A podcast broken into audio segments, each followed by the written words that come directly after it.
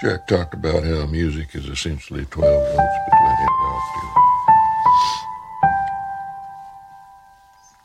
12 notes and the octave repeats. It's the same story, told over and over, forever. All any artist can offer the world is how they see those 12 notes.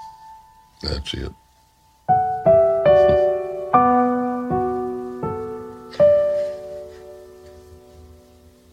He loved how you see them.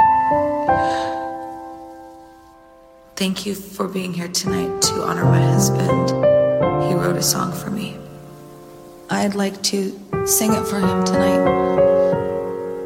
And with your help, maybe I can.